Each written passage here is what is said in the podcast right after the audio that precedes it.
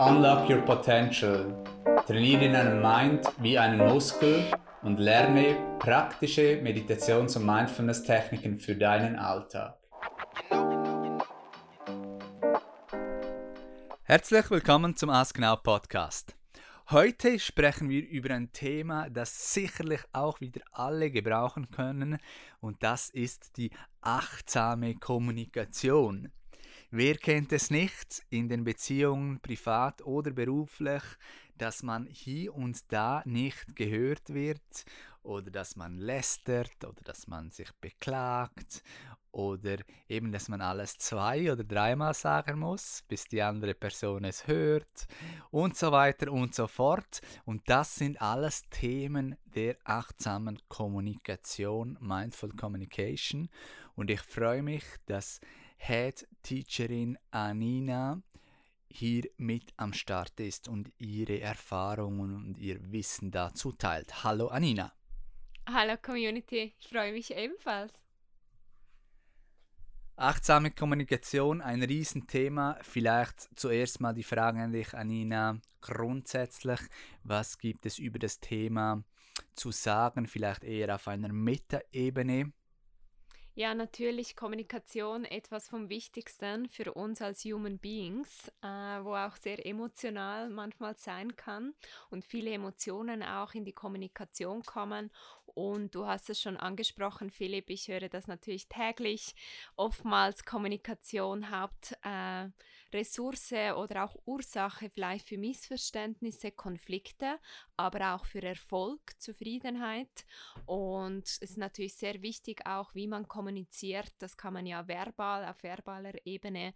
Doch 65 Prozent ist ja 65 Prozent ist ja nonverbal, also wirklich auch da ist eine wichtige Unterscheidung. Ja, da hast du ja bereits wieder den ersten Gold Nugget ähm, geteilt. Das ist für mich immer so eindrücklich zu hören auch und zeigt ja eben auch so deutlich, dass es eben wichtig ist, dass wir uns selber gut schauen, dass wir achtsam sind auf unsere eigene Energie, was wir denken, was wir ausdrücken, weil eben das auch eine Art der Kommunikation ist und die anderen Leute, die spüren das ähm, in der Kommunikation. Eben wenn du sagst, 60% ist nonverbal, man sieht, wie ist die Körperhaltung, was die Person denkt, wie sie sich fühlt, ist sie entspannt oder nicht, ist sie locker, ist sie am Bewerten und so weiter und so fort. Und deshalb ist eben auch Meditation und Mindfulness und Bewusstsein so wichtig eben auch in diesem Zusammenhang. Übrigens, was ich noch erwähnen wollte, ist eben auch, dass ähm, achtsame Mindful Communication auch so ein wichtiges Thema in Meditation Mindfulness ist, dass wir ein ganzes Vertiefungsmodul in der Ausbildung dazu haben, wo wir das vertiefen, diese achtsame Kommunikation in der Ausbildung in Modern Meditation und Mindfulness.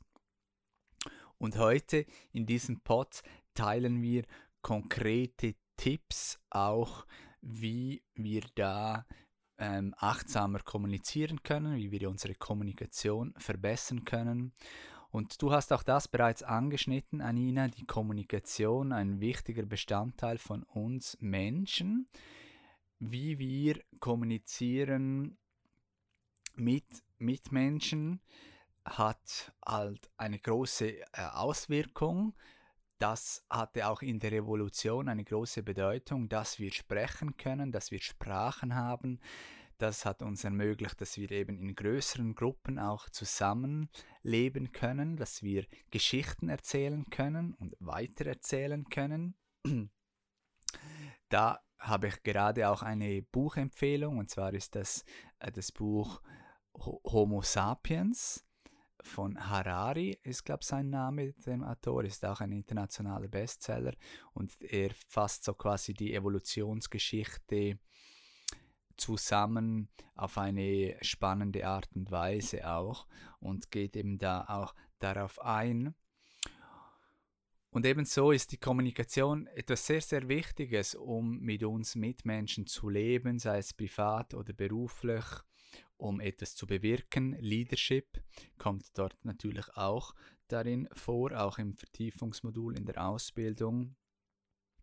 um andere Menschen zu beeinflussen, etwas zu bewirken, um zusammenzuleben, um zufrieden zusammenzuleben, um zusammenzuarbeiten, um zu kooperieren, ist die Kommunikation natürlich ein wichtiges Thema, sei es in jeglichen Bereichen, auch Arbeitsfeldern, sei es in Healthcare, sei es in sonst in der Wirtschaft allgemein, äh, dass man miteinander kommunizieren muss um, oder darf, um äh, so zusammenzuarbeiten, um zu kooperieren.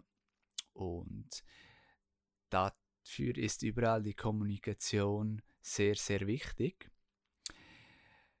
Grundsätzlich kann man unterscheiden zwischen Inner Talk und auch Outer Talk. Wir haben es schon angeschnitten, auch mit dem Nonverbalen. Was kannst du dazu uns erzählen, Anina, berichten von der Unterscheidung Inner Talk versus Outer?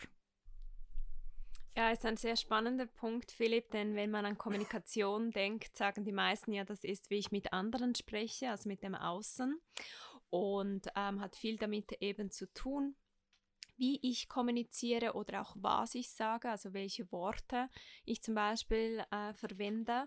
Und oftmals wird dann völlig vernachlässigt den Inner Talk, den man ja auch bewusst hört in der Meditation beispielsweise, wo man lernt, diesen auch mehr zu beobachten, wie diesen zu bewerten, dieses innere Gespräch oder andere Situationen sind im Tram, wenn man einfach alleine ist oder am Abend im Bett, dass man das hört, was so innere Stimmen sind oder manchmal auch, wenn man wichtige Entscheidungen hat, dass man sich wieder mehr auf diesen Inner Talk auch beruht.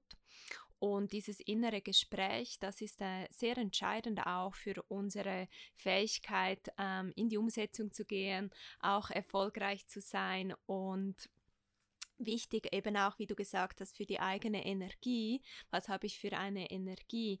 Und mit welchem Mindset beispielsweise, was sind meine Einstellungen, gehe ich an eine Sache ran? Und das ist eben der Inner Talk und das ist auch sehr wichtig, dass man den lernt zu schulen, sonst ist das sehr unbewusst und dann hat man auch Limitierungen und Blockierungen im Inner Talk, die sich dann eben auch im Außen zeigen werden in der Kommunikation, dass man zu scheu ist, nicht mutig genug, nicht klar kommuniziert, seine Bedürfnisse nicht äußert beispielsweise, weil man schon gar nicht weiß, was man denn braucht im Leben, um glücklich und gesund zu sein. Und das sind eben ganz wichtige Dinge, dass man beides auch lernt zu schulen, den Inner Talk und den Outer Talk. Und wenn es zum Thema achtsame Kommunikation geht, dass man mit beidem achtsam umgeht. Das heißt eben nicht wertend ist, auch präsent bleibt, gegenwärtig ist in den Worten, aber auch mit sich selber und eben auch wertschätzend. Und das ist vielleicht der größte und schwierigste für uns im Westen. Zumindest äh, erfahre ich das immer wieder in Personal Trainings, in Coachings, in den Ausbildungen, im alltäglichen Smalltalk, dass wir eben wertschätzen mit uns umgehen und wie du, Philipp, ja auch so gerne sagst, dass man so ein richtig guter Buddy zu sich selber ist, ein guter Freund und sich da nicht innerlich bekämpft mit diesen Einstellungen und auch Gerede zu sich selber und anderen. Oder eben auch die Vorstellung, dass man für sich selber ein guter Coach ist. Wie würde ein guter, konstruktiver Coach motivieren? Wie würde der mit einem sprechen? Da waren ja wieder einige Gold Nuggets dabei. Da muss ich vielleicht wieder zurückspulen und mir das gleich nochmals anhören, was du da alles Spannendes erzählt hast.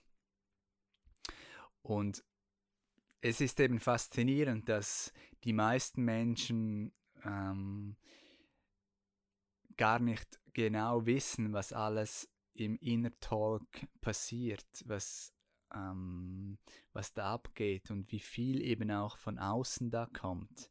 Man merkt es vielleicht auch manchmal, wenn man einen Film geschaut hat, dass man dann wie einzelne Satzpassagen dann am nächsten Tag oder so vielleicht wieder verwendet oder gewisse Worte auch, die in diesem Film viel erwähnt wurden. Und sogar dann in der äußeren Sprache oder Outer Talk dann verwendet.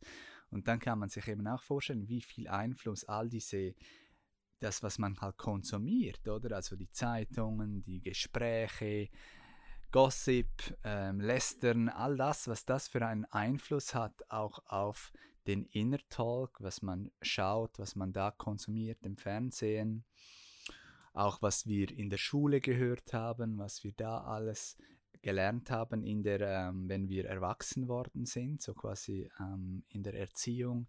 Und das hat natürlich alles eine sehr, sehr große Auswirkung auf uns. Und da wirklich bewusst zu werden darüber, das ist immer wieder eine, eine Reise nach innen auch und ein laufender Prozess auch. Dann gibt es noch eine andere Unterscheidung, und zwar die Unterscheidung zwischen Zuhören und auch machtsamer Sprechen. Und da hat Anina ein paar sehr konkrete Tipps, die sie gerne mit euch teilen möchte. Achtsames Zuhören kann ich dir nur empfehlen. Das ist ein Teilbereich der achtsamen Kommunikation und das bedingt auch Schweigen zu sein.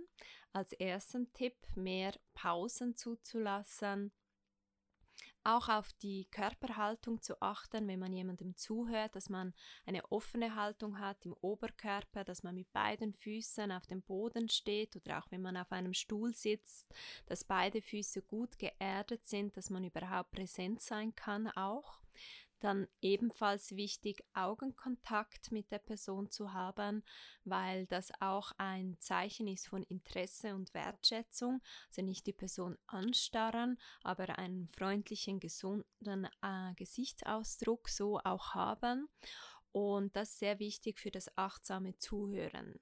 Diese Aspekte, wenn man das auch mehr trainieren möchte und was da sicher auch wichtig ist, ist jemand aussprechen zu lassen, also nicht ständig jemand immer wieder unterbrechen und das Ego reinkommen lassen, sondern einfach wie ein Beobachter wertschätzend sein, präsent sein, wirklich da sein und einfach mal zuhören.